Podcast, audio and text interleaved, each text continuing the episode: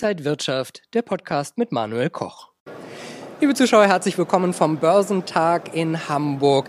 Wir wollen heute auf die Weltwirtschaft schauen. Sind wir schon durch die schlimmsten Krisen jetzt durch? Welche Chancen und Risiken sind für Anleger momentan da? Und welche Anlageklassen könnten jetzt interessant sein? Und das Ganze bespreche ich mit Volker Hellmeier, ist der Chefvolkswirt bei Netfonds. Schön, dass Sie hier sind. Freut mich sehr. Ich freue mich hier zu sein, meine Heimatstadt. Dort bin ich immer gern wieder zu Gast.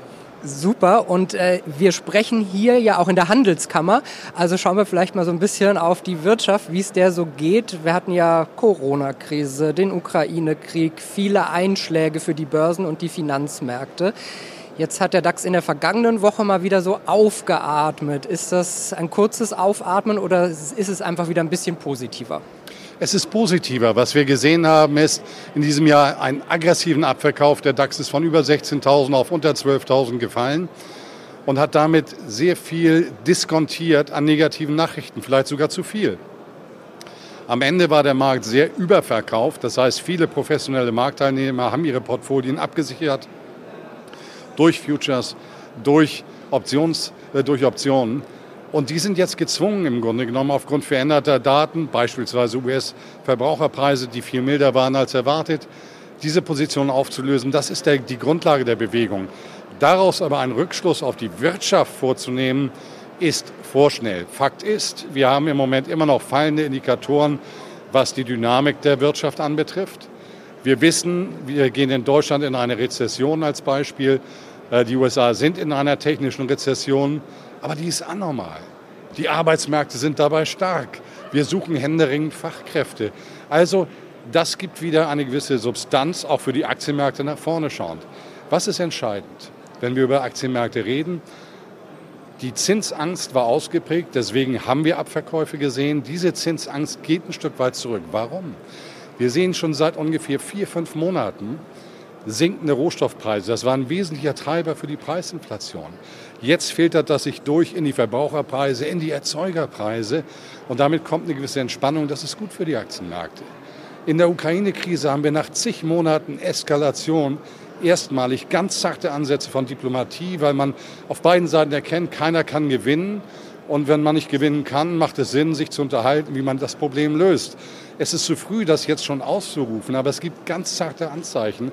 Und sowas nimmt so ein Markt dann natürlich als Unterstützung auf. Jetzt kommen wir zum dritten Punkt. Wir nehmen die Berichtssaison. Was machen die Unternehmen eigentlich? Die haben sich angepasst, kostentechnisch. Und wir sehen, dass viele Unternehmen positiv bei den Erträgen überraschen. Das heißt, die Widerstandskraft der Unternehmen ist ausgeprägter. Und auch das ist ein Grund, Warum wir aktuell eben einen freundlicheren Aktienmarkt haben, ist also eine Konfluenz unterschiedlicher Einflussfaktoren, die die Aktienmärkte treiben. Und das hat aber primär zunächst nichts mit der großen Wirtschaft zu tun, sondern einfach mit Bewertungskorrelationen und Positionierungsgraden. Viele sind jetzt skeptisch, ob die Märkte nicht noch mal deutlicher nachlassen könnten, dass wir sogar vielleicht mal unter 10.000 wieder gehen. Sie klangen jetzt optimistischer. Also ich glaube, dass wir mit Kursen unter 12.000 Bewertungskoeffizienten forciert haben. Nehmen wir mal eine BASF, ein Kursgewinnverhältnis von 7,5, 7,8. Die Norm historisch liegt im DAX bei 14,5.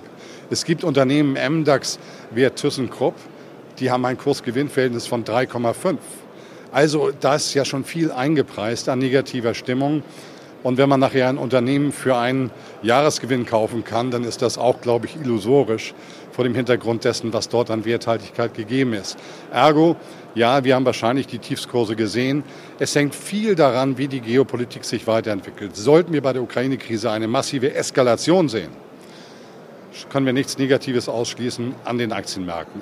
Ist aber nicht mein präferiertes Szenario. Mein präferiertes Szenario geht dahin, dass ich sage, wir haben mit 60-prozentiger Wahrscheinlichkeit in den nächsten Wochen und Monaten Richtung Jahresende mit stabilen bis freundlichen Aktienmärkten zu rechnen.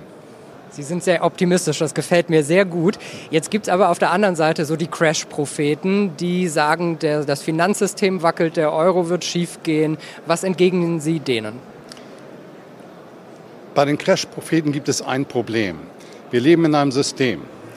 Und zu diesem System gibt es derzeit noch keine Alternative. Und wenn es zu einem solchen System keine Alternative gibt, entwickelt das System Überlebensmechanismen, Strukturen, die vorher nahezu undenkbar sind. Ich will Ihnen ein Beispiel nennen. Hätte ich Ihnen im Jahr 2006 gesagt, was in der Phase 2008 bis 2014 alles an Maßnahmen getroffen worden ist, hätten Sie gesagt, Herr Hellmeier, rauchen Sie weiter, aber nehmen Sie keine Drogen. Und das ist ein entscheidender Punkt. Die Systemimmanenz, so nennt man das, ist viel größer, als man sich das vorstellen kann. Und äh, was wir auch sehen müssen, ist, die Welt teilt sich ja. Wir haben einen Teil der Welt, die hat keine Versorgungsunsicherheit, die haben nicht das Preisproblem. Schauen wir nach China, Erzeugerpreise minus 1,3 Prozent, bei uns plus 42 Prozent. Und insofern müssen wir die, äh, gerade bei Unternehmen und bei Aktien, das sind ja global, global agierende Unternehmen, auf die gesamte Weltwirtschaft schauen und können nicht nur durch das Prisma Deutschland, Europa schauen, um dann damit die Welt zu erklären. So funktioniert es nicht, ist genau andersrum. Ich werfe Ihnen jetzt mal so ein paar Anlageklassen zu und Sie können mir Ihre Gedanken sagen. Aktien jetzt kaufen? Wer nicht investiert ist, sollte hier auf jeden Fall den Fuß drin haben mit 30 Prozent seines Portfolios. Ich persönlich bin sogar noch bullischer. Also ich bin im Moment, auch in unserem Fonds sind wir, haben wir alle Absicherungen aufgelöst im Strategic World Asset Fund und privat ebenso. Ich sehe jetzt erstmal eine Aufwärtsbewegung pro Aktie, ja. Anleihen? Hm. Also ich sehe die Chance bei Anleihen als unausgeprägt an. Nochmal, wenn wir eine Preisinflation von 10 Prozent haben, ich kriege für zehnjährige Bundesanleihen 2 Prozent, dann sage ich, ich bin ein Finanzmasochist, wenn ich mir das als Investment kaufe. Wenn ich es mir kurzfristig unter Spekulationsmomentum-Gesichtspunkten anschaue, diesen Markt, mache es interessant sein als nachhaltige Anlageklasse No-Go-Area. ETF-Sparpläne, Fonds? Auf jeden Fall. Also nochmal, mein Vorschlag ist, an die Bundesregierung. Jedes Kind, das geboren wird, kriegt vom Staat 5.000 Euro, vielleicht sogar 10.000 Euro. Das wird in einen Aktiensparplan, der global investiert, investiert und daraus wird später ein Großteil der Rente bezahlt. Also Sparpläne auf jeden Fall, auf Kapitalaufbau. Was mir noch besser gefällt, sind aktiv gemanagte Fonds mit guten Managern. Bekommt man bei seinem Berater mit, wer sowas kann. Wir machen so etwas auch. Ähm, Kapitalaufbau über Kapitalstock, über Aktien macht Sinn. Punkt. Gold. Gold bekommt wieder etwas mehr Luft. Mit den steigenden Zinsen war es eher out, weil Gold zahlt keine Zinsen. Jetzt mit einer veränderten Zinserwartung sehen wir, Gold zieht plötzlich an. Gold spielt eine Rolle, weil die aufstrebenden Länder dieser Welt, 66 Prozent Anteil der Weltwirtschaft, Basiskaufkraftparität, der West nur noch 34, 1980 hatten wir 80 Prozent. Diese Länder wollen sich emanzipieren vom Westen, von unserem Finanzsystem. Gold ist ein Mittel dazu. Also Gold gehört in jedes Portfolio. Minimum 5 Prozent physisch bitte, bis zu 10 Prozent vertretbar jederzeit. Bitcoin? Bitcoin, für mich sind diese Kryptoanlagen erstmal keine Währung, weil kein hoheitlicher Rahmen dahinter steht. Ähm, es ist ein Finanzanlageinstrument, das sehr volatil ist. Wenn man dort investiert, diese Anlageklasse wird überleben, muss man diese Volatilitäten abkönnen. Es wirkt billig nach dem äh, Fall von 60.000 auf jetzt 17.000, aber Vorsicht, sehr volatil. Man sollte es mit einem überschaubaren Volumen seines Vermögens nur machen. Und wie könnte man jetzt so sein Depot vielleicht aufstellen, in, in prozentual auch gesehen, wo sollte man reingehen?